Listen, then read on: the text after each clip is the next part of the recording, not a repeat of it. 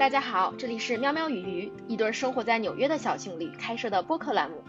在这里，我们会以两个人的真实对话，从生活的细节中探讨我们的人生哲学。希望你听得开心，能收获一些新的东西。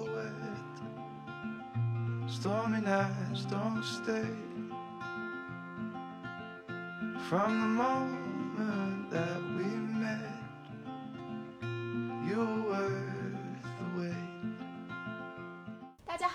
迎来到喵喵与鱼，大家好，好久不见了。对，我们最近比较佛系，嗯，对，非常随心而至，所以更新不更新的，觉得也没有什么很大的压力。嗯，但是今天特别想聊一聊，是因为我们俩最近把一个我们特别喜欢的小说又重新读了一遍。没有，我是第一次，啊，你没看过《鹿鼎记》？我没有，你没看过《鹿鼎记》？我没有，你小时候没看过啊？没有，好吧，好吧，我们已经透题了。我们这次要聊的是金庸先生最后一部武侠小说《鹿鼎记》。对哎我刚开始我听的嘛，主要是在阿拉斯加开房车，然后我自己路上特别无聊，然后我就一直在听这个小说。嗯，我前二十章是听别人讲的，然后后面的听书，对，对听别人念的，对 对不是听别人讲的。听别人念的，然后后面是我自己自己读的。嗯，然后我是看到玉晨这个夜不能寐、爱不释手的把《鹿鼎记》如饥似渴的读完了，然后我在他的鼓动之下，我想，哎，又想把这个故事读一遍。然后读完之后，觉得看出了很多跟小时候看的不一样的东西。我为什么要聊这个这本书呢？为什么要聊这本书？因为我觉得这本书讲了很多，嗯，跟冥想、修行和寻找天命这个我们这个栏目非常喜欢聊的这些神神鬼鬼的话题很相关的一种，嗯，很相关的一种精神。好，对，然后尤其是这个《鹿鼎记》，小的时候真的是没看懂，就觉得就是一个小流氓，然后感觉这个《鹿鼎记》看得很爽，就是你看到一个人最开始什么都没有，然后最后拥有了一切，啊、拥有了那么多，所有的老婆，然后所有的富贵，你觉得看着就觉得挺舒服的，但是不太明白这个世界为什么是这个样子。然后到现在重新再来看的话，我忽然发现明白了很多东西。那我觉得你可以先说，因为我之前对《鹿鼎记》的印象就是周星驰电影，我连电视剧都没看过。然后我知道那个电影跟跟真实的肯定差别特别特别大，所以我对《鹿鼎记》一直没有什么预期。而小时候读金庸的时候，不知道就觉得刚翻开，因为第一章特别特别的干嘛，就是假如说让我自己去读第一章的话，我可能也读不下来。嗯。对，他第一章一上来就不知道大家有没有看过《鹿鼎记》，但第一章一上来就是《鹿鼎记》这个故事是在那个反清复明的大背景下，所以讲的是是康熙，明末清初的大背景下，不是就是明末清初，所以才要反清复明嘛，就是你嗯。要有清朝了，你才会有这么一一群义师，嗯。啊、所以他讲的就是康熙执政的年间，然后讲的是那个有这么一群人，他们不喜欢康熙，他们要反鞑子。然后他的第一章讲的就是有这么几个文人墨客，然后因为文字狱，呃，全家都遭了难，然后说当时那个鳌拜下旨要把这些人全都追杀了，然后基本讲的就是这么个事儿。然后我看《鹿鼎记》，觉得最震撼的一点就是他把整个侠文化和整个这种江湖的概念给解构了。嗯，就是我小的时候特别特别喜欢看武侠小说，我觉得这个跟我后来学了法律有很大的关系，因为侠和江湖这个概念，我觉得其实它是在宣扬一种普世而皆准的正义观，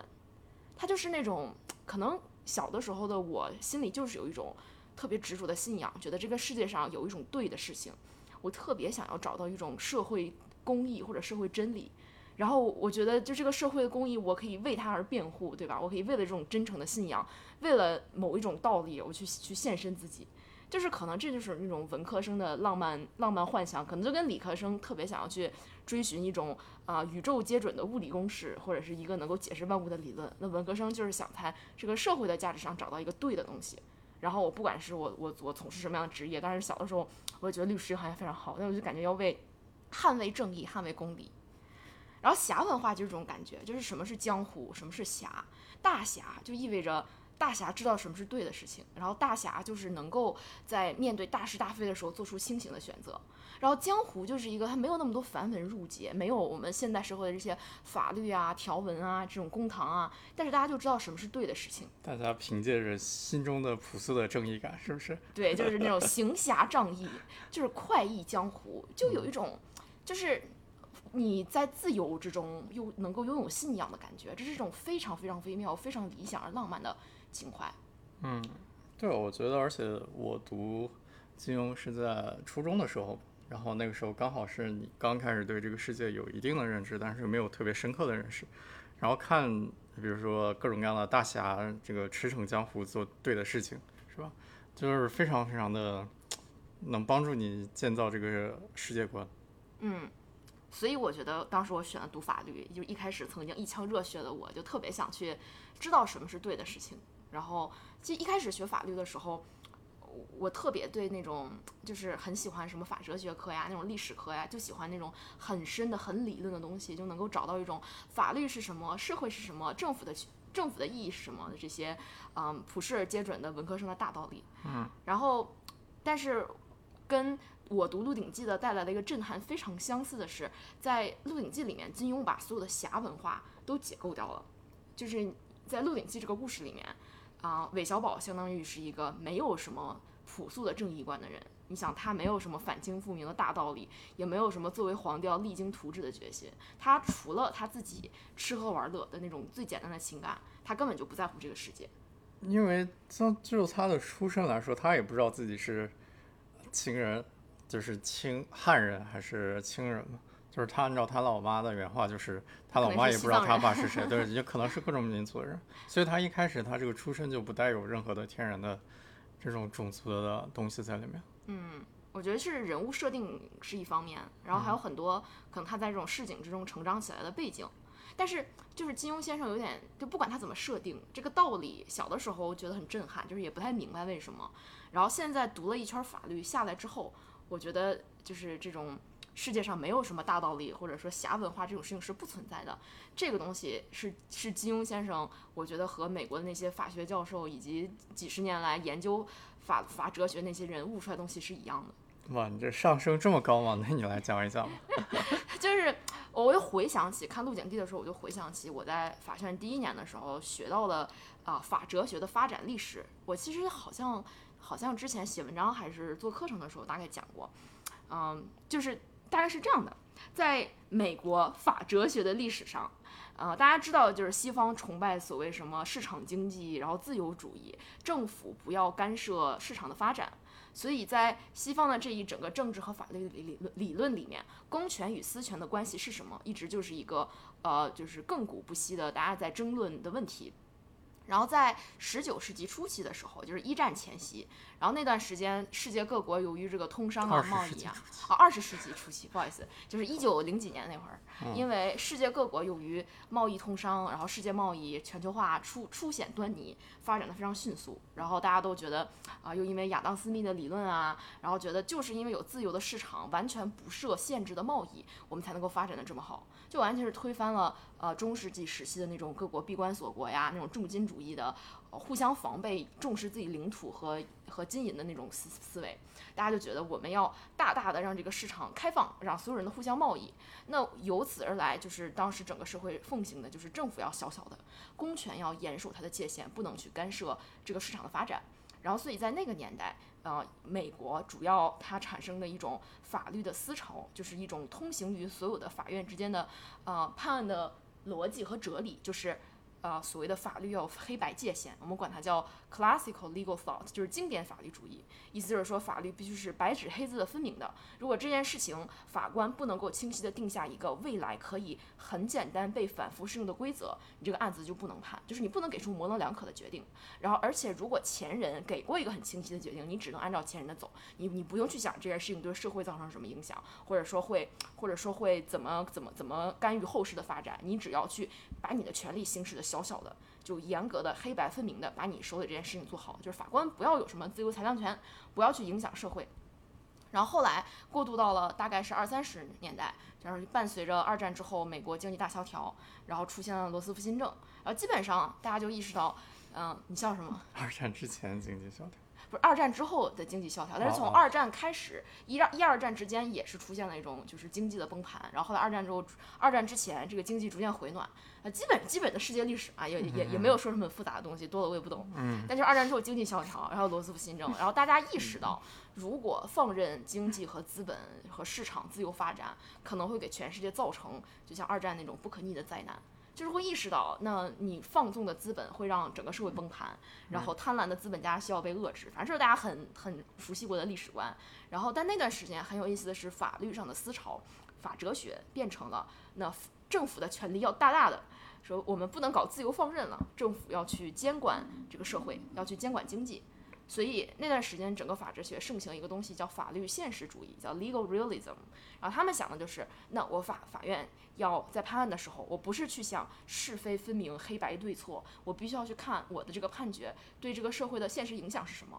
我想，我的要法官觉得我要按照我心中的正义去去行使判决。然后那段时间就有很多那种非常激进的法院，就是法院的判案，然后就把前人所有东西都推翻，然后或者说非常激进的去用法律来去改造社会，就是法律实际上就变成了一种政治工具，去行使当时那一代的权力高处的人对于对于整个社会的想象。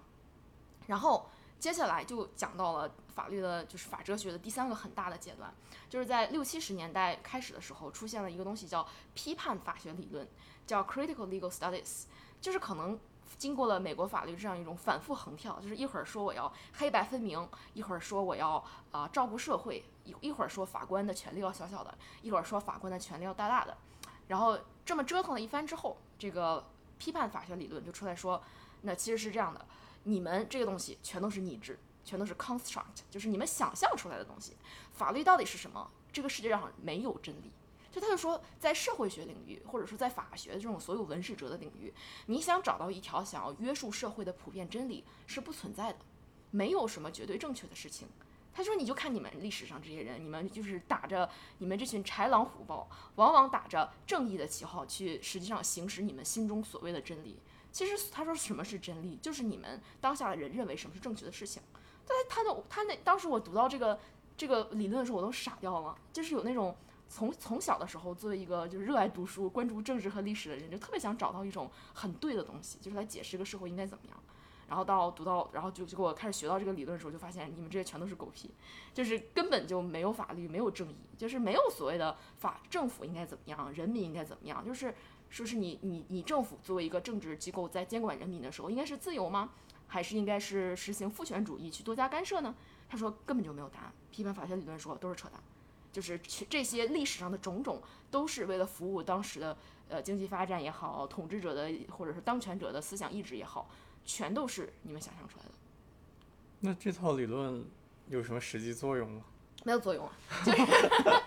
就就是把所有东西问题。它不解决问题，完全不解决问题，这也是当时他最大的批判，就是反对者的声音之一。嗯，但是当时就很震撼，你知道吗？就特别震撼。就是同我们当时上学的时候，就是同样一个例子，然后他会他会给你讲，如果是啊、就是经典法律理论说要黑黑白分明的规则，他会怎么判？如果是现实主义会怎么判？如果是批判法学主义，他这个法官可能会怎么判？就是就很震撼，就你让你会发现，这个世界没有什么真理，就是你的大脑会想象出各种各样的道理。因为我以前是在辩论队的嘛，就很会觉得哦，这件事情要正方和反方，然后应该是这个是对的，那个是对的。你会发现没有什么是对的，没有道理，就是你头脑中想象的东西，其实就是你自己跟自己玩的游戏。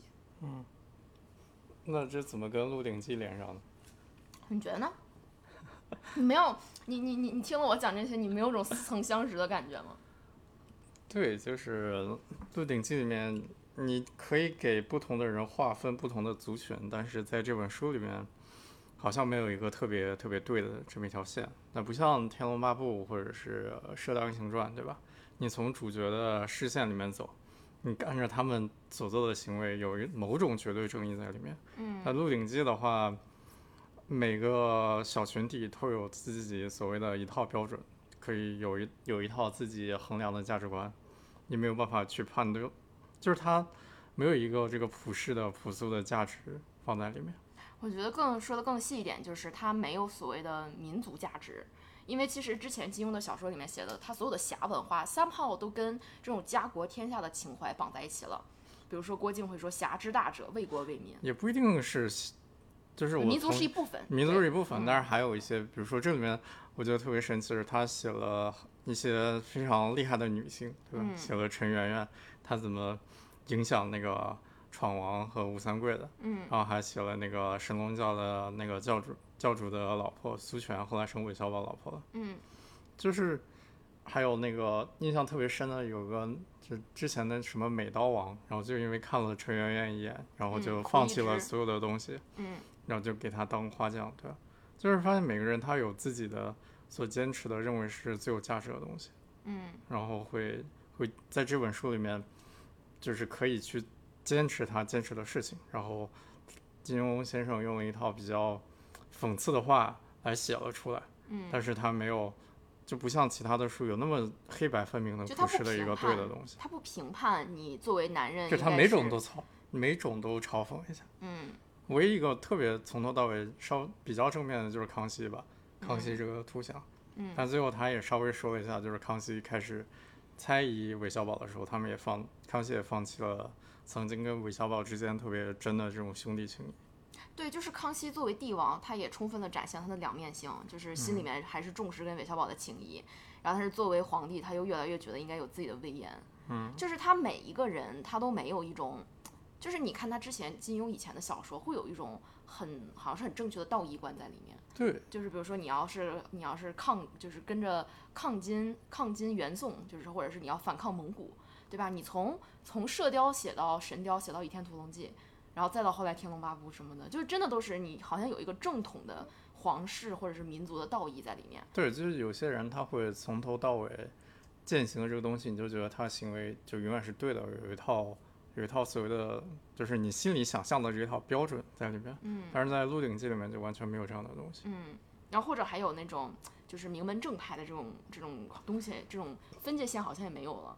那我觉得金庸就是从某部书开始，他就非常讽刺名门正派，说都是名门正派里面干的都是为人不耻的事情。嗯嗯对，就是我觉得《鹿鼎记》真的是把所谓的道义或者是所谓的侠文化都拆解掉了。就是你会发现，嗯，好像没有什么一定要反清复明，或者说是或或者说是什么还要励精图治。你会觉得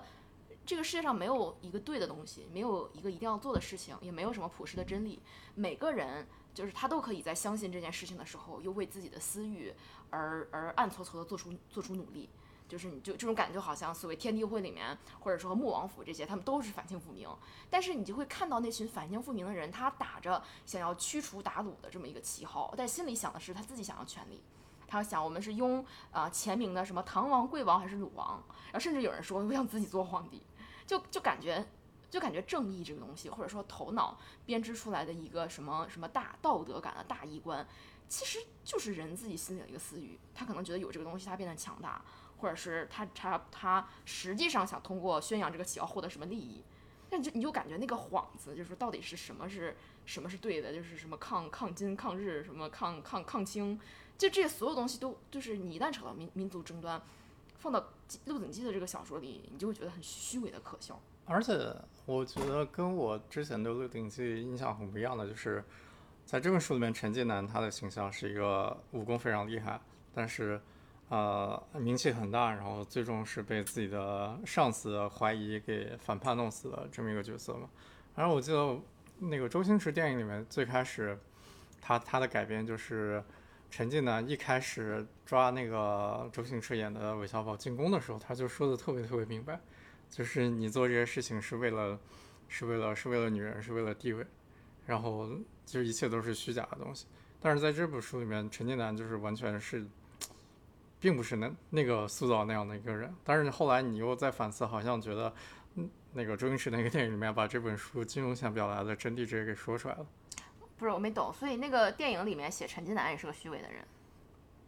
嗯，就是不是虚，就是在表面会虚伪，但是背嗯后知道自己想要什么的人。就陈那陈近南想要的是什么？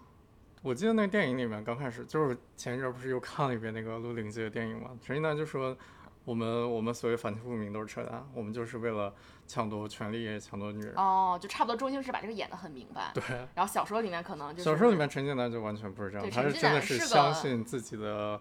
呃，曾经的那个皇皇帝，然后是真的想让他恢复正统，他有个正正统的想法在里面。对对，但很多人其他的那些搞反清复明旗号的人，你都能看到，嗯，就是会为了自己的私自己的私欲打得不可开交。嗯，所以我感觉金庸在《鹿鼎记》里面非常充分的展示了人性的人性的丑恶吧，或者或者也不是说丑恶，就感觉真是实。多面。嗯，对对，就是你可能嘴上说着一套冠冕堂皇的大道理，或者你可能说一说一个让别人看起来很振奋，觉得很热血。我觉得你说的真对，这个世界就应该是这样的，我们不同民族、不同团体之间就是有不同的利益。但你实际上就这个故事里面，你充分的展示了，当你去拼命的讲一个大道理的时候，你可能是在为了你自己心里面的利益。而且非常有意思的一点就是，我读这本书刚开始，它第一章设了这么一个氛围，就是清人做了很多伤害汉人的事情。嗯，然后，但是后来他就是以韦小宝为主线，然后写就很很多的线是描述他跟宫中侍卫的这么这种互动，你会发现他跟那个呃所谓的清朝的宫中侍卫，假如说在金庸其他小说里面，这肯定就是一帮就是。啊、什么就非常非常坏、非常非常负面的人。嗯，但是你会发现在这本书里面，韦小宝跟这些侍卫是有真正的兄弟情谊在里面的。嗯，对，就是金庸他，就这个这种这种设定、这种结构就非常有意思。就你在最开始设了一个主旋律，好像这是一个给汉人写的书，因为汉人遭受了这么大的冤屈，然后汉人应该站在正面。但会发现好多特别真挚的感情，反而是在清清朝。满人之间满人，他们也有很正面的形象。对，就是金庸在告诉你，没有标签，就是不管你是就是你只是一阵营的，人，然后人有好有坏，有私欲，有自己的想法，对只是不同的人而已。对，就是你不管你是清人还是汉人，你是什么清人，你是满人还是汉人，你是在这个教还是那个教，你你其实你你们作为人，你们心里的东西就是一样的，你们有一部分自己的私欲，然后有一部分自己的真诚，然后也有就是你们有虚伪有真诚，所有人都是一样的，就他就真的在告诉你，没有标签，没有阵营。就是每个人他都是一样的，都有好人，都有坏人，然后人的心里面有他各种各样的面相。我觉得他的到了后期的时候，看的人越来越多了吧，然后他的见识也越来越多，所以他可以，就是他可以写出一个这么精彩丰富的这么一个世界。嗯对我，所以我觉得金庸先生是是这个哲这个 社会哲学或者是法哲学的集大成者，因为他清晰的点出了法律或者是所谓的政治上的正义，什么我觉得放到今天的这种充满了国际冲突，然后各个国家之间互相觉得自己的制度是最正确的这么一个很大的历史格局里面，你充分的告诉你，就像批判法学理论说的，都是假的，都是为了自己的利益，然后你去宣扬一种所谓正确的东西。那我觉得我倒没有对这一点有特别大的感觉，但我特别大的感触就是他把自己曾经构建起来的一切给推了。嗯，他之前花那么多本书构建起来了，呃，什么是侠，什么是英雄应该做的事情，什么是你不能做的事情，然后就是他构建了完整的一套世界，影响了整个一代人，然后他在最后一本书里面把这些东西都推翻了，就相当于否定了曾经的自己最极端的一个成就。我觉得他不仅是，我觉得他其实没有否定，他在建立一种新的东西。就这个是小时候我也我也没有看出来的，就是《鹿鼎记》跟 批判法学理论，我觉得这个这两个比喻风马牛不相及，但他们在我脑子里是同一个东西。他们最大的不同就是，就是刚才我们说批判法学理论，它相当于是只拆不立。他说你们这东西都是假的，那什么是真的呢？就这也是当时我读法学读的非常迷惑的地方。那什么是真的呢？就是那你说西方的体制不是真的，中国体制不是真的，法律不是真的啊、什么就是批判不是这个，嗯、经典法律理论和法律现实主义都不是真的。那什么是真的？我们生而为人，在这个世界上，我们除了遵纪守法，迫于淫威而遵纪守法之外，就没有什么正确的、值得我们坚持的事情了吗？到底什么是正确的？然后，在这个故事里，我觉得金庸其实写出来了什么是正确的，他也告诉你了。你完全是做一种真正正确的事情，而不是一个虚假正确的事情，你会拥有一种多么丰富而幸运的人生。就是这个东西说起来可能有点凡尔赛的感觉，但是就就就是最近我看那些什么什么奇迹课程啊，什么吸引力法则，就是那种呃跟灵性有有关的书，那种看起来很神神叨叨理论。就是说你，你只要心是打开的，然后你去做积极的事情，去做你相信的事情，你会吸引来很多很多非常美好的现实。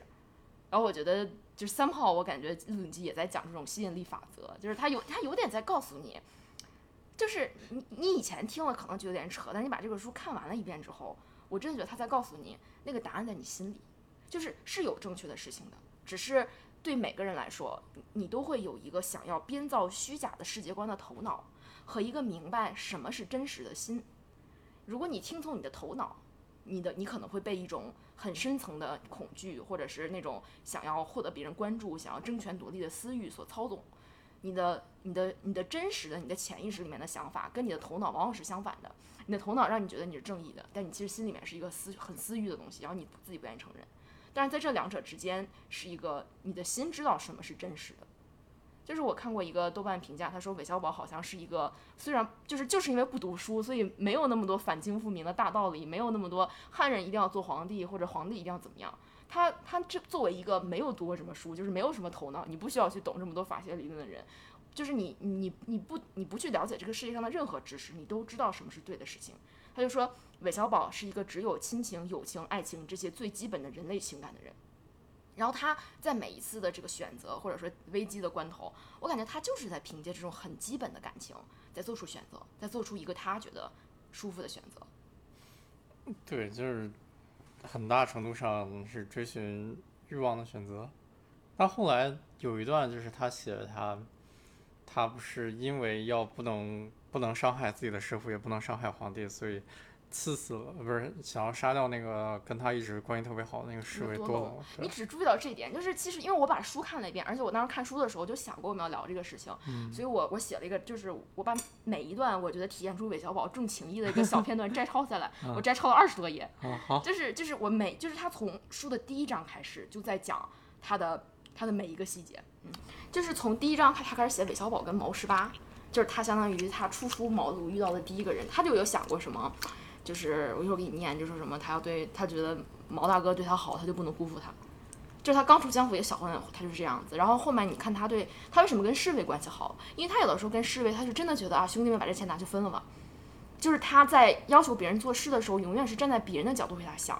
就他会觉得怎么才能，就是他你会感觉到他不是为了让别人喜欢他而说出这种想法，好像他就是发自内心的是一个重情义的人，他希望别人过得好。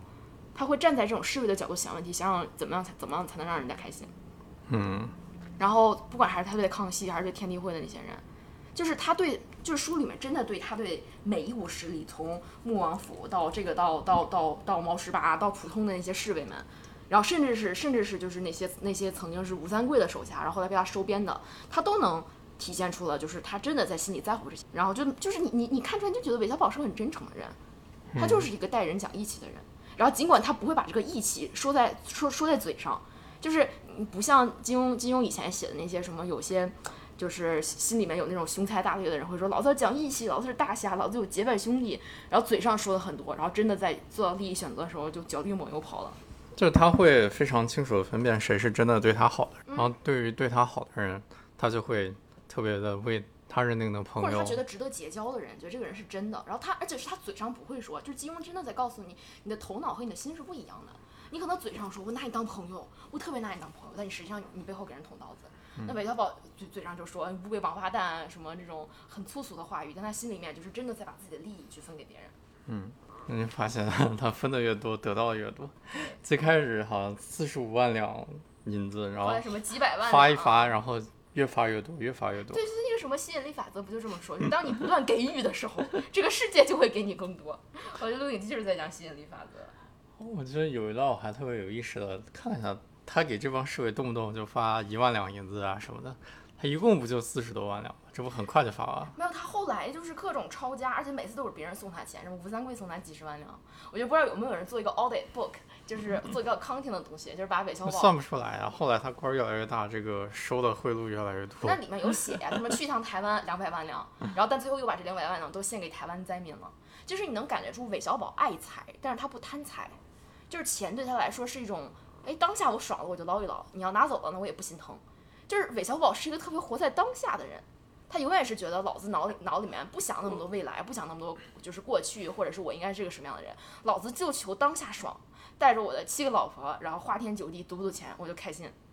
就是对他来说是个快乐很容易的人。然后你想，这里面也描述很多次，里面也描述很多次什么康熙训斥他呀，什么他试图哄小皇帝开心，被就是皇帝说你不要这么招摇，然后他就是他完全没有面子，他没有面子这种造成人世间大部分痛苦的东西。他会觉得，那你说我，我哄你开心，我当你是朋友，你不开心拉倒呗。他完全不会被不会被这些事情，不会因为这些事情所难受。嗯，你看，从从第二回开始，就是毛十八不是什么江洋大盗吗？毛十八是把韦小宝从扬州带出来那个人。当韦小宝刚知道毛十八是江洋大盗的时候，然后把毛十八告官可以拿一千两赏银。然后这里说韦小宝心中闪过一个念头：我如得了这一千两赏银，我和妈娘俩可有的花了。然后，但是他心里又想到一个念头，说。说我出卖朋友，还讲什么江湖道义？他说，就算有一万两、十万两银子的赏金，老子也绝对不会去通风报信。他心中想，要真有一万两、十万两，出卖的朋友，出卖朋友的事情要不要做？颇有点打不定主意。就是他初出茅庐的时候，他作为一个市井无赖，没有读过什么书。我觉得就是因为你没有读过那些大道理，你很多时候人的脑子就是被那些大道理给骗了。你你你想，就是这里面无数次的讲到韦小宝对这个世界的认知来自于什么戏文，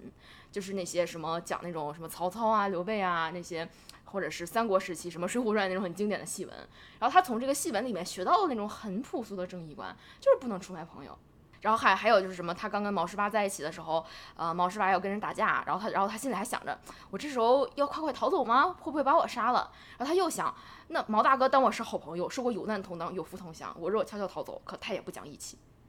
就是他，他很一开始就会展现展示出这种很清晰的义气，然后但他你也会看到他在金钱面前有一点犹豫，然后但是到他最后，你就感觉他官越做的越大，他越不在乎这些身外之物。就是你想要掘满清龙脉那个事情，就是那么大的一笔宝藏，他会觉得那如果断了小小小玄子的皇帝运，让让康熙做不成皇帝，他就觉得对朋友过意不去。就是我不能说韦小宝视钱财如粪土，而是他有非常健康的金钱观。他知道钱是为了让自己开心，那如果为了钱出卖朋友，自己不开心了，那有了再多的钱，他也是不开心的。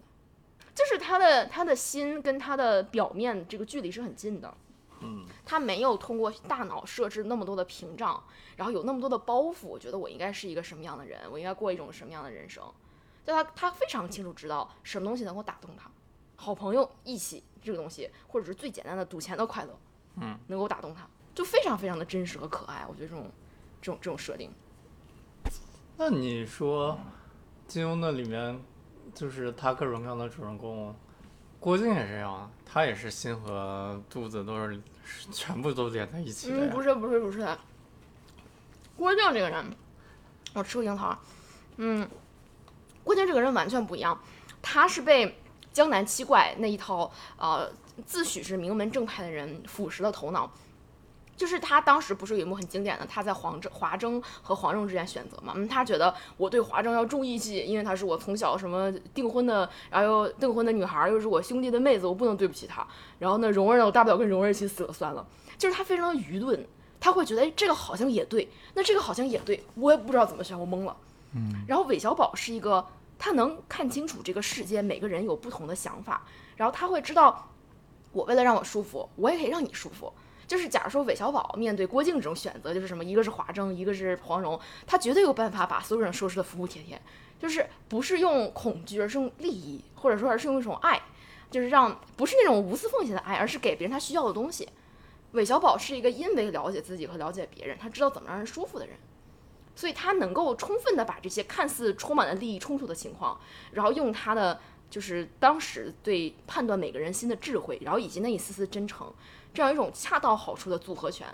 然后将周围的所有人都收拾的服服帖帖。嗯，我这是非常非常牛逼的技能。就郭靖太愚钝了，他会觉得哦，家国大义很重要，很重要，不能舍弃。然后对黄蓉很重要，很重要，不能舍弃。但是但是很多东西不是说你舍弃不舍弃，而是说你要权衡取舍。你最终你有足够的聪明，你会能让每个人心里舒服一点，或者说你通过说一些话，就是韦小宝他能够看到别人的恐惧，他能够看到别人最最想要的是什么。比如说，特别经典的是他跟施施琅那个琳琅满目是吧？那个他那个人那个大年少施琅，就是施琅，就是呃原来是郑成功手下那个将军，然后后来叛逃了，叛到了变成了康熙的什么水军提督，然后被康熙派回去打台湾，然后他他的三言两语就能把施琅给拿捏的死死的，就是比如他知道这些叛叛逃的，就是投降的臣子特别害怕皇帝觉得他们不忠心，又想回台湾封王，然后他就抓住施琅这个弱点，让施琅把他带去了台湾。然后我今天刚看了他跟那个俄罗斯人谈判的时候，然后他就通过放假消息让那个大臣以为他们北京要派兵去攻打莫斯科了，然后就让那个人觉得我要赶紧把这个合同签了，然后自己不断的在让步，然后最后让他们谈成了那个非常牛逼的那个条约。嗯，就是韦小宝他能够清楚的看到别人的恐惧，然后所以所以这个东西是有两面性的。他第一可以利用别人的恐惧来来让那些就是心里有小九九的人臣服于自己，第二个是他可以通过安抚别人心中的恐惧，来让就是安抚别人心中的恐惧，来来获得别人的信任。就是他非常知道别人要的是什么。嗯，就很多时候没有那么难抉择，就是我觉得就是这种读书太多的人，你的头脑里面觉得我这个也放不下，我那个也放不下。但韦小宝什么东西都可以放下的时候，他就得到对，了对而且他会完全依据当时的情况，然后说一些假话呀，或者是骗骗你啊，然后就完全分析局势，然后根据局势来做出一个非常合理的这么个行为，嗯然后不会拘泥于各种各样的乱七八糟的东西。嗯，但是大部分的大侠，但拘泥的东西太多，对我有一些绝对不能触碰的底线，绝对不能做。即使现在我我要死了，我也不能选择那些事情。对，所以我觉得韦小宝就是他在金庸的这个《鹿鼎记》的故事里这么大获全胜，收获了名利，什么收获了朋友，收获了老婆，其实就是他在告诉你，当你心中没有负担的时候。嗯，这个是你最宝贵的财富。你最宝贵的财富不是你武功多么高强，不是你头脑多么博学，而是你的心。就是当你的心非常的清澈，而且你能够很快的看到你的心的时候，你就可以用你的心去看别人的心。你能看到一颗颗污浊的心，一颗颗善良的心，一颗颗想要想要善良但是又被东西缠住的心。然后你可以用你的心去帮别人化解人家的恐惧。然后对于那些现在自己恐惧，甚至想伤害你的人，你可以你可以你可以保护你自己，你可以让他过得很惨。然后对于那些暂时不不站在你这边，但是你又觉得你又想结交的人，你知道怎么能让他们真的信任你。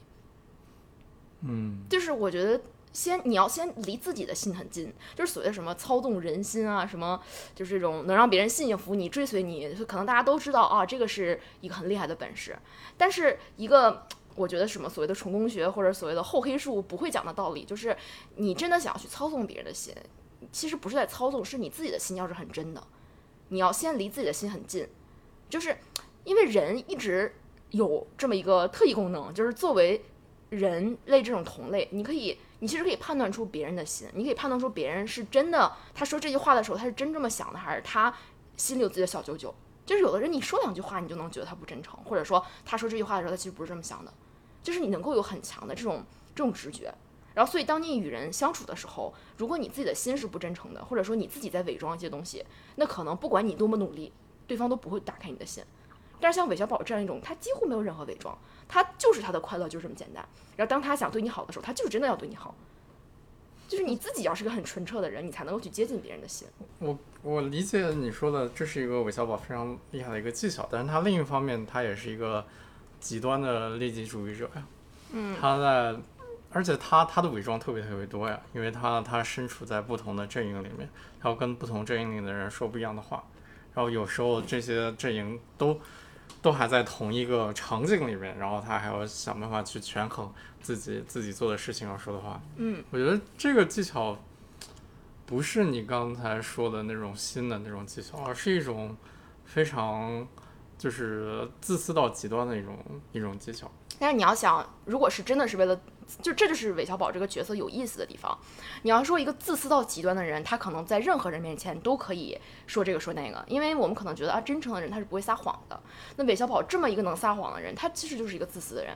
但你要再想，你要再往后推一步，所有的谎言都是有目的的，撒谎的人都是为了获得某些东西。但是当韦小宝撒谎的时候，你说他是一个自私的人，那你说他他内心深处最想要的是什么呢？他想他他他在这么多利益之间，就是门派之间周旋，一会儿跟天地会玩，一会儿跟康熙玩，他是为了名利吗？他是为了官儿做的越大吗？还是他是为了当天地会的，就是什么，就是统领？就是你发现不是的，就是他没有一个很明确的私欲，说我的 ego 让我想要去当大官，让我想要赚钱，就是你会感觉他所有的境遇都是被推到了一个地方。然后，然后这个地方可能他当下只能撒一些谎，然后撒了一些谎之后，他三炮就获得了一种一种俗世的名利和地位。然后，但是他很多他那种真的是那种是就是，嗯，让自己暴露于危险的选择，什么保护康熙啊，什么保护陈近南啊，然后放放了这些人啊，就是这些是他他真正想要的和在乎的东西，就是保护他重视的人，保护朋友。我如果说我觉得韦小宝最大的私欲就是他真的特别在乎的东西，我觉得就是康熙和陈近南这两个人。就这个是书里面反复出现的，他真的是为了就是他确定我我就要保护这两个人，就是我觉得这可能跟韦小宝作为一个就是市井无赖长大的小孩儿有关，他没有他没有真的小时候在一起玩的朋友，他也没有父亲，所以其实对韦小宝来说，男性是比女性更重要的这么一种生命的角色，所以他特别在乎康熙和陈近南，一个像兄弟，一个像父亲，这就是他心里面最朴实那种对于家庭的情感，在他这一场人生的历练中得到了最大的，就是最大的发扬。我觉得这是他的私欲。你看他后来就是什么，为了为了康，就是什么，嗯，就为了不背叛陈近南，他可以接受，就他也不是说就特别自然的接受，你能看出他这个人物的挣扎。但是他最终选择了呢，我可以接受，我我我不发官，不就是我不发财，我不我不当官。然后他最后这个故事的结局，他选择了归隐，就觉得，哎呀，我手里有这么多钱，只要我们饿不死，每天能够弹弹琴、听听曲儿，跟老婆在一起就知足了，也不求做什么大官。你想那个那个什么，最后一集不是顾炎武找他做皇帝，他都不做。他说：“为什么要做皇帝？皇帝做皇帝又不快乐。就是你很多你要想他有私欲的人，他的私欲是为了获得一些更大的东西。可能他现在撒谎只是步步为营，为了一个更宏大的目标来压抑心中暂时的贪欲。韦小宝没有宏大的目标，他都是基础的欲望是吧？基础的欲望和基础的情感。嗯，而且很多东西就是你会发现，他不是一个自己，就是你这个书故事刚开始的时候，他自己也不知道他想要什么。”他甚至都不知道他想保护什么人，就是你能够看到命运在推着他一步一步接触这些，嗯，鱼龙混杂的人群，然后命运在一步一步把他推向这些看似看起来很繁华的世界，然后他在很繁华的世界里面，他不断的考验自己的初心，然后最后发现，嗯，确实他想要的，他在乎的就是这些最基本的感情。嗯，我觉得这个总结的很好。既然你都说到内心的这个部分，那你有没有觉得这个《鹿鼎记》跟我们昨天看的那个？怦然心动，里面有一些可以串联起来的部分。有哎，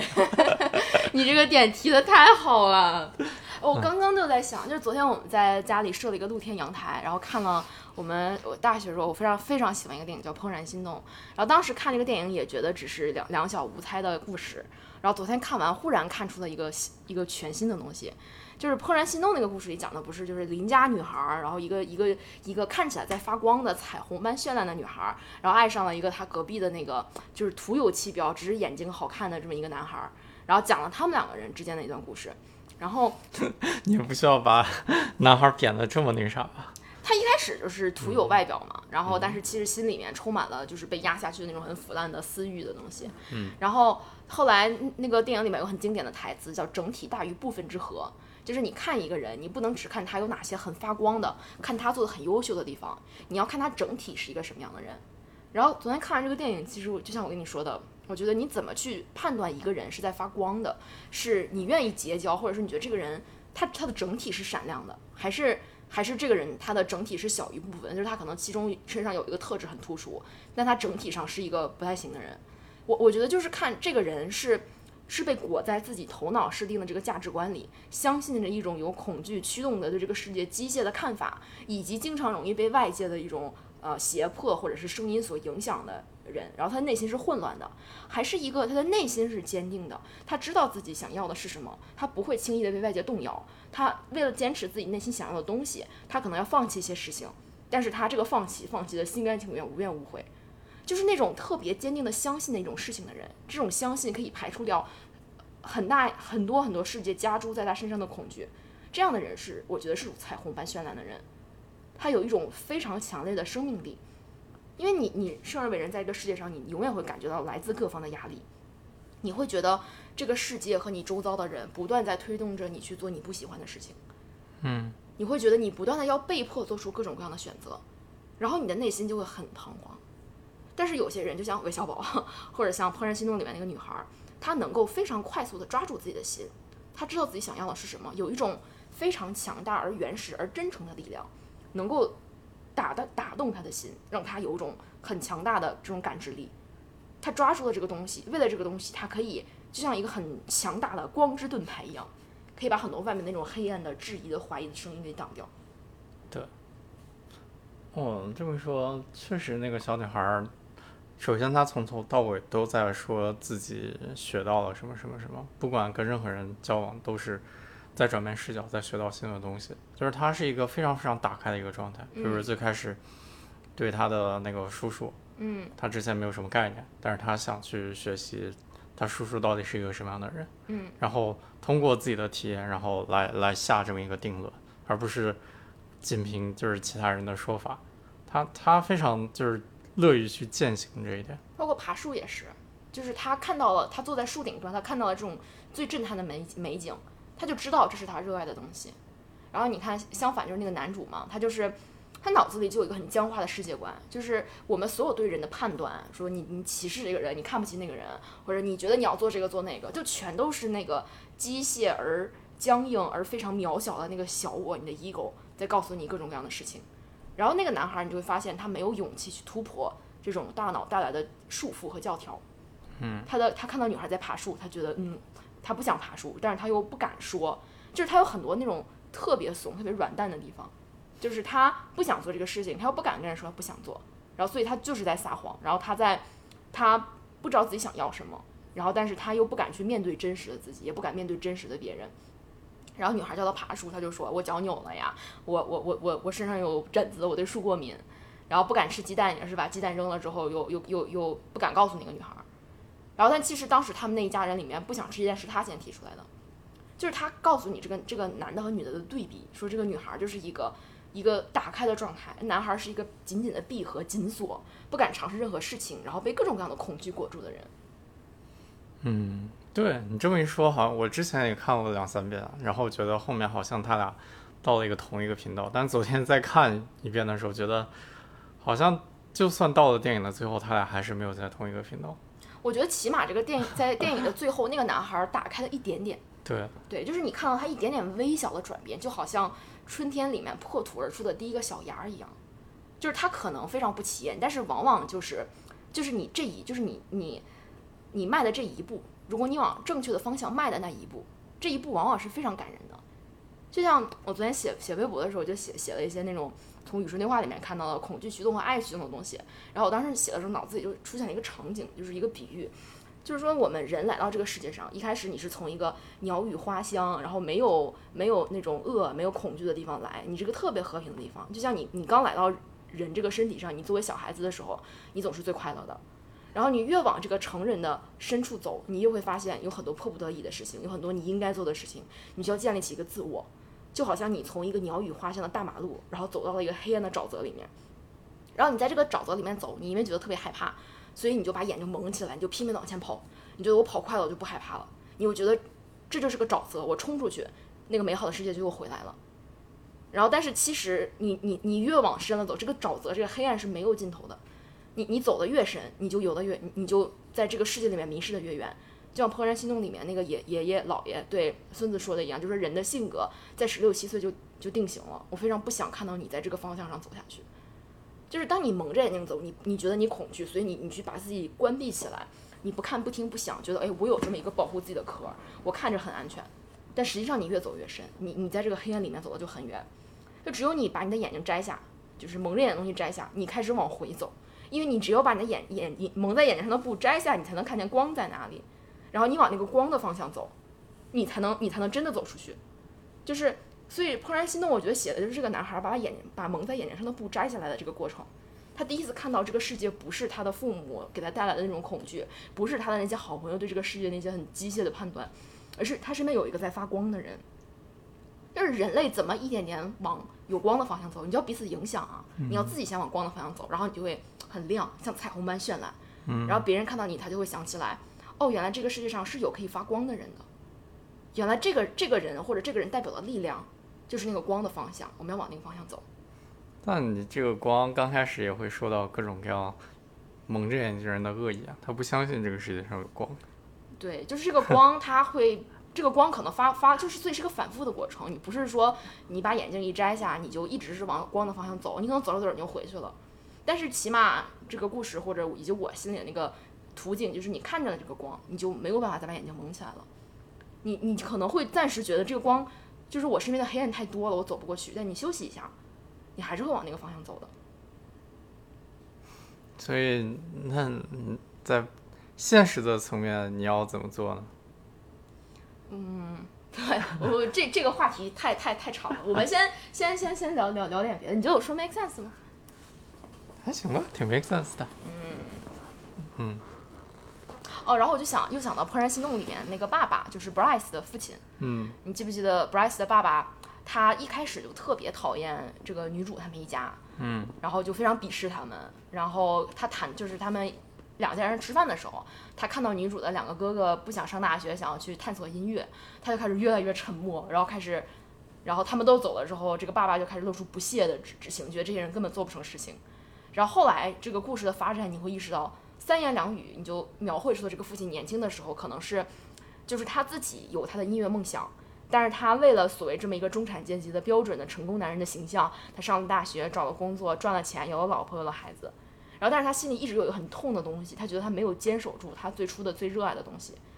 然后，所以他其实是痛恨自己，而且还有一种很神奇的心态，就是他为什么这么讨厌对面那家人？尤其是当他知道对面那家人是因为要要照顾那个瘫痪的叔叔，然后就是智障的叔叔，才没有钱来整修家庭家里的院子。然后他就心里油然而生一股愤怒，他就说，他就可能心里在想，我当初也舍弃了很多东西啊，那这个世界就是要做出牺牲的呀。我们这套中产阶级的这种生活标准，你就是要去就是。I don't know，把自己喜欢的东西舍弃掉，你要你要跟我一样去陷入这个头脑的想象的骗局里面，你怎么能不过我这种生活呢？你为什么就能坚守住内心呢？为什么我就迷失了呢？就是这个男主的爸爸就是那种，就是身上充满了黑暗能量的人，然后看到那种发光的人，他反而很生气，他觉得你怎么可以发光？凭什么你就能发光？我就陷在黑暗里，所以他就会用他的黑暗能量去攻击身边的人。嗯然后他你也能看到他给他的就是小孩子带来的影响，比如说 Bryce 就是一个很怂的人，他因为父亲的这个在在家在家里的权威，他不敢去，他即使看到了有光的东西，他首先他不敢看，他觉得没有光，我爸说就是对的，然后他看到了，他也不敢真的去反抗，他可能心里知道什么是对的，但是他不敢表达出来。所以他就是长久的生活在恐惧里面，然后造成了他这样的性格。嗯对啊，儿子的破俗，女主的家庭就不是这个样子的。对啊，女主家庭就是大家都在平等的交流，嗯而她是真的是想想到什么就可以说什么，没有任何的这个限制。嗯因为我觉得特别感触，就是在女主第一次看到爸爸妈妈吵架之后，爸爸妈妈分别到她的床前面，就跟她解释为什么会吵架，会发生什么样的事情，就是从小就不会瞒着自己的女儿，就是我们现在是什么样就是什么样，我们没有装成某一面，或者怎么怎么样，就是一个非常非常真诚的一个环境。就是父母也会让他们的孩子看到，我是一个心中有爱也有恐惧的人，我是一个两面性的人。但是我因为信任你，我对你没有任何要求，所以我愿意把我自己全部的一面都展露给你。对啊，我觉得父母给孩子就是展示一些他自己的脆弱性，有有时候可能往往会有啊、非常意想不到的效果。就是父母本来就不是完美的，嗯往往往是当父母想要装作自己很完美，为了维持所谓的面子、所谓的权威，你会给孩子造成很多的恐惧，很多心灵上的伤害。对啊，那就像男 Bryce 主的爸爸一样，Bryce 最后还是意识到了他爸爸身体身体里面有些东西腐坏掉了。嗯，就是你想装的再再怎么样的，终究不是你。就是早晚有一天，当这个东西破灭的时候，对孩子来说，可能影响会比啊、你你自己想象的东西预计要大。嗯，对。但是如果你的内心对自己非常的坦然，你能更知道自己的心在坚持的是什么，你能够很有觉知的看到困住自己的东西是什么，然后你很平静的把自己真实的一面去展示给你在乎的人，这种真实的联系但也要也要看时机，也不是说你随意的就就展示，它也是嗯需要有这么一个契机，然后刚好就是就展示出来了，对吧？对嗯然后说到，你笑什么笑？嗯，说说说，就是说到这两个故事带给我的感受，为什么我现在看懂了？我很凡尔赛的说一句，是因为我体会到了心灵的力量。就是从冥想之后，我真的开始明白，当初看《牧羊少年》看不懂的时候，说什么叫做在寻找天命的路上要跟你的心对话，或者说什么叫做你知道自己的心真的想要的东西。就好像，其实我感觉我从十几岁的时候我就知道我想要什么呀。比如说我十七岁的时候，我想去美国，我想要去读好的法学院，然后工作的时候我想要赚钱，我想要财务自由。我觉得我一直就知道我的心要什么呀。然后，所以当他说要跟你的心对话，我觉得我就想我想要财务自由呀，我很想要这个东西啊，我也没有得到啊。就是其实每个人都是有想要的，那你怎么判断什么这个东西是不是你的心想要的呢？然后。真的是在开始冥想之后，你能够对你的身体上的很多东西有感知，你能够判断出什么东西是你的心想要的，什么东西是你的恐惧，是你的头脑，是因为你觉得自己匮乏而去拼命追逐的。就这个在你身体上的反应是不一样的。嗯这个还是太抽象了呀。你作为普通人来说，不会有什么体验的。那我就举一个我自己生活中的例子，就是上次我们讲比帕萨纳冥想的时候，我到最后面好像有讲到，就是我在冥想的时候会发现，如果我处于那种很恐惧、很执念的时候，我的胸口是紧的，就是我能够看到我的我的胸口不舒服，然后这个时候我观察那种不舒服，这个能量就好像啪的一下被打开了，就是我能告诉自己，你这个都是你的执念，你把它放下，或者是这东西都没有区别，不必判断。然后在另外一种在冥想的时候，有的时候我特别宁静的时候，就在那儿坐着很久很久，我能够感觉到我的心是打开的，就是有一种很舒服的感觉。我觉得在这一刻，我在很深刻的那种平静里面。那你现在沉迷德扑，你是 恐惧呢，还是热爱呢？我沉迷德扑是因为我在享受跟你打牌的过程，你沉迷德扑是因为你停不下来。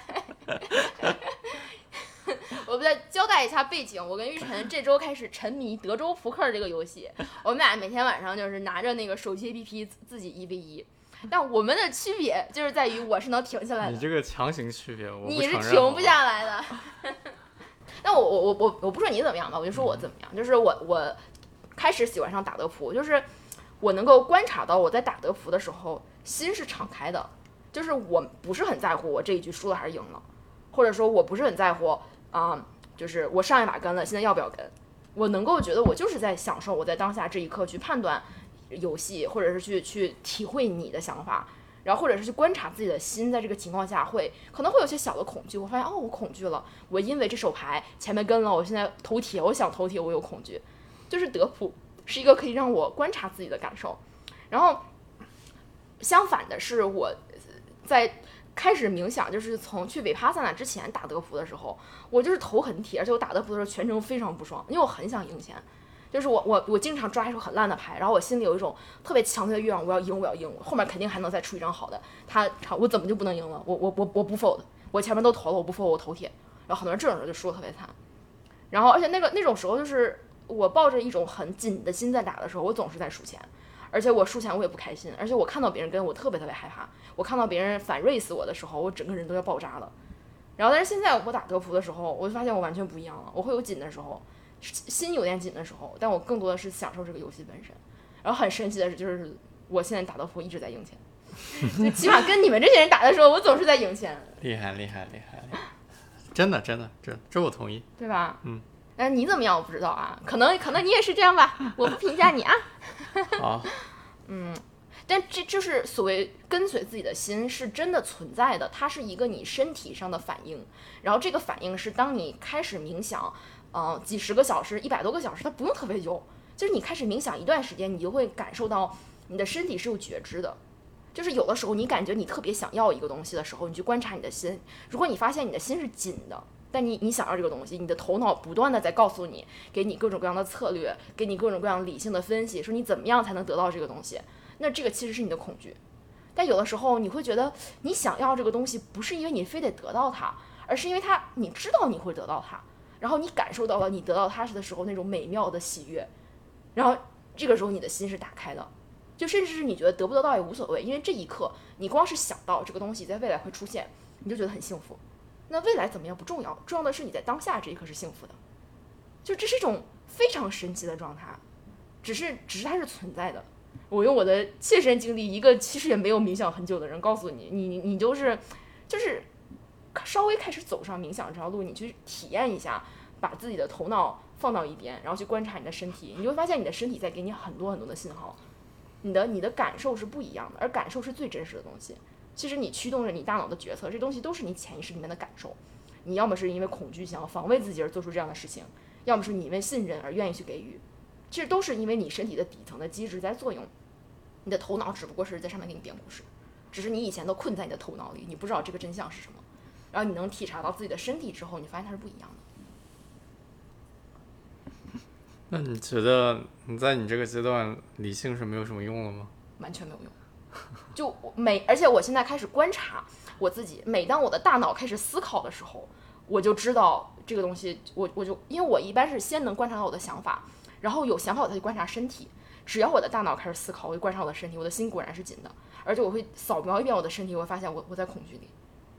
就是就就很就比如说一个非常下意识的判断，我想想最近一个什么例子，就是工作中出现一点事情不开心，然后大脑立刻开始跟我说，嗯，要不要看看，要不要找找别的工作，要不要去想想，就是你还有什么别的可能性？他会开始想，哎呀，这个人怎么样，那个人怎么样，他开始不断在这种扫描我回忆里或者说我知识里面可能有的其他 solution。而且我会发现我的身体其实是有一个开了 buff 的提醒机制的，就是我一直不是有咬指甲的这个毛病，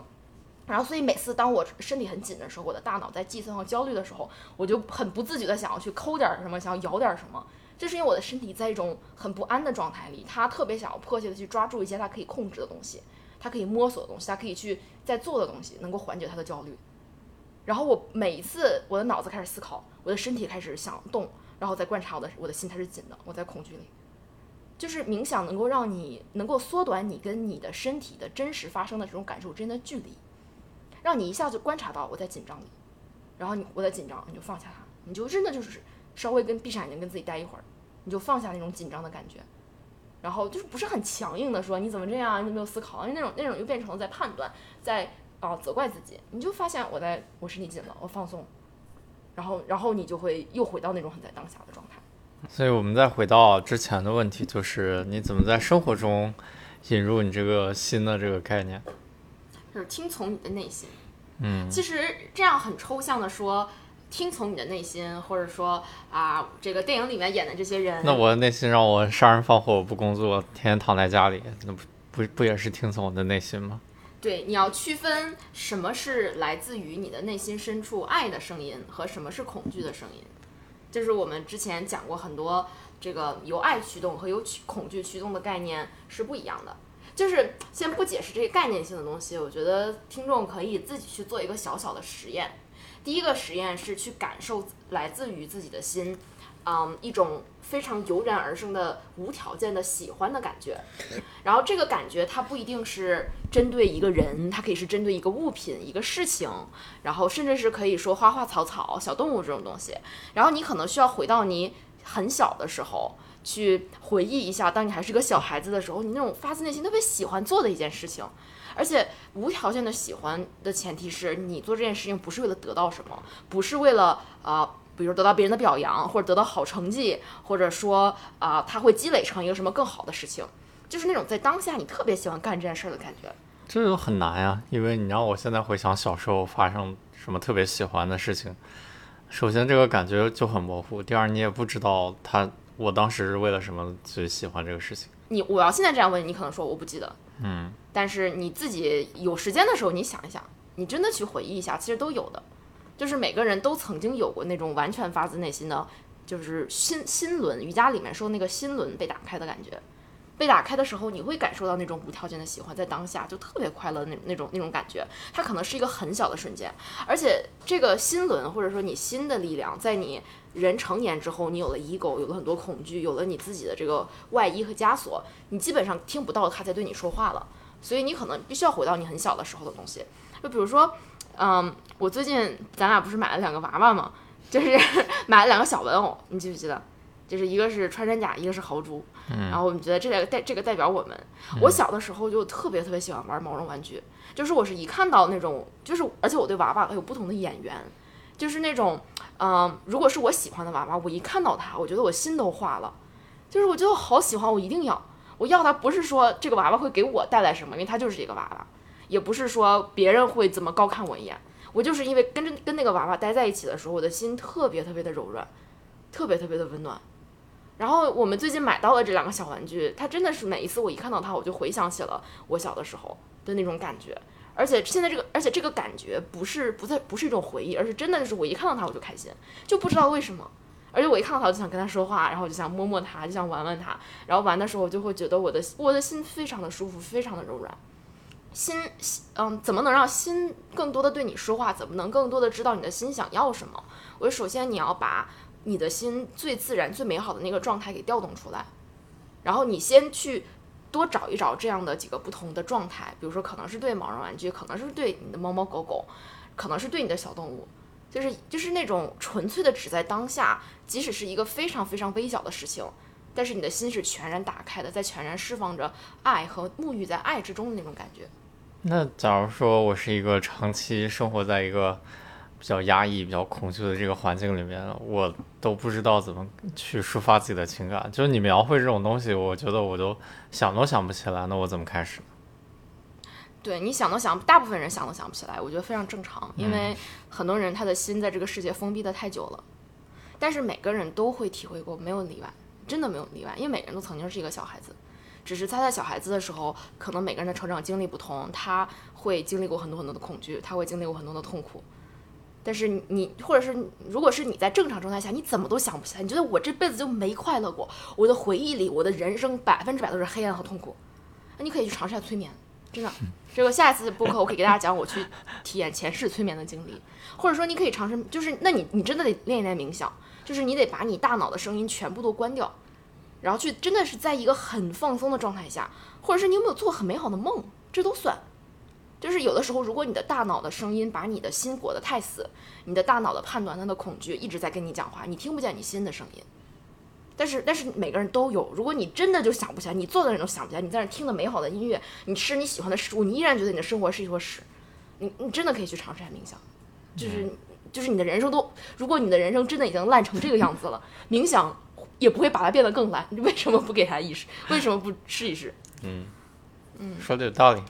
第二个部分就是回到你刚才说的那个，如果我心里想的杀人放火怎么办？就是都听从我的心，但是有的时候我们心里面有一些很邪恶的念头，有一些就是让我想要去破坏，想要去占有，想要去嫉妒，想要去排斥别人。嗯，那这个叫听从我的心吗？嗯，就是你这个时候，当这个念头出来的时候，你去观察你的心，然后你把你这个时候你的心的这个。身体上的感受跟前面说的那个纯粹的沐浴在爱中的感受，你去对比一下，你会发现他们之间你的身体的感受是不一样的。就是第一个感受是前面说的那个，比如说我看到毛绒玩具的时候，我是那种很放松的、很爱的那个状态，我是真的能感受到我的胸口有一种外扩的。放松的，然后砰砰跳动的，在输送温暖能量的感觉。然后在另外一个状态，可能有的时候我看到你，我就我想跟你生气，就是我看到你我就特别烦。我看你打游戏的时候，我就想我就想拎个斧头把你的脑袋给敲下来。然后这个时候我去观察我的心，我发现它是紧的，它特别特别的紧。它有一坨很东西是，我觉得如果让我描述它的颜色，我都能描述它是一种红色的，一种橘红色的那种，你你一看就烦的能量。那我可不可以总结，就是第二种，你这些想要。你这些心告诉你要做的事情，都隐含了伤害另一个个体的这种啊意图在里面。不一定是伤害呃具体的另一个人，但他是基于恐惧，也有可能伤害我我自己嘛？伤害我自己是包括在这个范围里。或者发现他谁也伤害不了，他就更难受。就是发现他，比如说我电脑忽然坏了，这种大水逆的事件，你你特别想要去砸电脑，你又不能砸电脑，你不能去真的伤害，但你就痛苦。就是第二种情况是痛苦，你会发现这个时候你的心告诉你想要去就是拼命的破坏它，其实是因为它很痛，它不是在爱之中，它不是在放松的那种很阳光灿烂的美好的环境里面，它在一个很黑暗的、很泥泞的、非常躁动不安的、很难受的情况下，就是你去观察你的心在这两种时候是不一样的，然后。然后接下来的一个问题，我自己问自己，就是说，那你发现这种情况不一样了，你可能也说，哦，那我也都知道，人就是有开心和不开心的时候。那我的心，当我的心就很痛苦的时候，我怎么办呢？就是我怎么从这里面走出来呢？然后这里可以回到上一期我们讲维帕萨纳冥想的时候，就是当你能够观察到你的心是痛的时候，其实你已经一点点的，你已经有一点点走出来了，你已经迈出走出这个痛的第一步。就是就是你可能没有办法在它很痛的时候立刻进入一个很美好的状态，但是起码你可以知道哦，这个不是我的我想要我的心应该有的状态，或者这个时候我的心会告诉我去做这些破坏的事情，会讨厌我自己，我的大脑会有很多想法，你不会去听从你的这个想法，你会清楚的明白什么时候要在你的想法和你的心之间画一条界限，你会知道当你的心在紧缩的时候，你的大脑产生出来的一切想法都是不可信的，就是有的时候。当你的心紧缩的时候，会产生很多很多种面具，就是它它的这个本质是一个恐惧，然后这个恐惧会戴上很多很多不同的面具，它有的时候可能反而让你觉得很强大，因为它让你想去攻击别人。现在打辩论的时候，你觉得你自己特别的正确，你觉得你自己站在道德的一方，站在正义的一方。比如说你去反清复明的那些人，他们去争议我们是拥鲁王还是拥贵王，他们都觉得自己在做着非常正确的事情，然后以为自己做着正确的事情，就手执正义的利剑去把别人斩掉。就是，但这个时候你你的真实的动机到底是你的心是什么？你的心是一个恐惧的心，是一颗黑色的心，是一个想要破坏的心，还是一个白色的心，一个想要温暖、处在光明中的，真的是相信这件事情的心是不一样的。就是你的那个底层的动机是不一样的。然后你只要足够频繁的做这两个练习，就是你去看你的心在爱里面和你的心在恐惧里面是什么样子，你会发现你的身体的感受是完全不一样的。嗯我同意，说的很好，没有什么问题了。那我觉得我背后的驱动不是不是像你一样由心打开或者关上的这样的驱动，是懒和不懒。那懒是什么感觉？懒就是放任身体 autopilot 的感觉。嗯，这种情况下，很多时候就没有没有什么没有什么意识，身体就做做一些非常瞬间可以满足身体的事情。那不懒是什么？不懒就是自自己要驾驶，自己要自己要驾驶，自己要驾驶。嗯，然后想清楚自己到底在这一刻要做什么。那驾驶调的时候是一动了意识种什么感觉呢？你的身体有什么感觉呢？我身体没什么感觉，就不听身体的，它有什么感觉都不太重要。就是当你说懒与不懒的时候，我也有懒和不懒的状态。对我来说，懒的状态就是心封闭的状态。心封闭的状态，我会觉得非常的混沌。当我的心封闭的时候，很紧的时候，它也不一不一定是在一个全然的恐惧或者是想要攻击别人的状态里，它有的时候就是封闭，就是混沌，就是不知道我当下应该做什么。然后当我的心封闭的时候，因为我体会不到那种心打开的时候无条件的爱和美，因为我的整个感官是封闭的。然后我的身体又渴求一些短暂的刺激，所以当我的心封闭的时候，就比如说我身体特别累的时候，我在外面暴晒了一天的时候，我就特别困，就就是那种当下我就想要一个非常简单的刺激，就是我有这这个对我来说是懒的状态。我之所以就是懒跟不懒的区别，就是不懒的时候我的心是打开的，打开的时候就有一种很很舒服，能够在当下你特别想做事情的感觉，就让你觉得浑身上下充满了力量，让你知道想要做什么，而且你想要去做。懒的时候，就是心封闭的时候，我就是感受不到美好，我能感受到刺激，我能感受到上瘾，我能感受到我停不下来。但是它跟你的心打开的时候那种感觉是不一样的。这就是你说的这两个懒和不懒的区别，在我看来是一个东西，就是它你体察到它在你身体的什么位置，其实不重要，重要的是你能观察到你你有一个二元的状态，就是我觉得可能每个人都有一个二元的状态。对我来说，这个地方在我的心，那对我来说，它就是所有的二元状态。当我在恐惧的时候，恐恐惧这个东西其实就是心封闭的状态，它们都是同义词。然后它戴上各种各样的面具，可能是一个懒懒惰的面具，可能是一个破坏的、攻击的、嫉妒的、占有的、控制的面具，它们都是能归结到同一个那种最初的动机上面。然后爱的动机就是心打开的动机是完全不一样的。我嗯，我觉得可能可能你说的是对的吧。只不过我最近冥想的比比较少，我觉得越来 越来越难跟身体 connect。